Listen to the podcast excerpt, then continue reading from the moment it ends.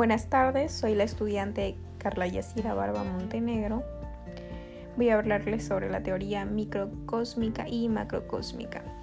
Históricamente, la diferencia entre las perspectivas micro y macro del conflicto humano se ilustra de mejor manera en la temprana polaridad de la psicología y la sociología.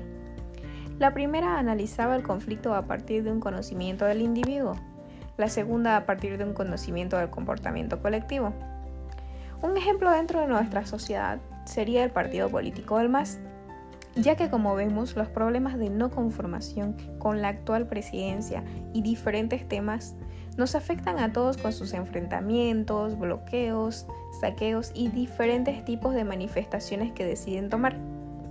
Mucho más ahora que nos encontramos en una pandemia, lo cual atenta contra la salud de ellos mismos y los demás. Perjudican el trabajo de las personas que están transportando productos alimenticios a la ciudad y diferentes regiones. Esto sería un punto muy grave y la verdad que debería analizarse muchísimo más a fondo. Gracias.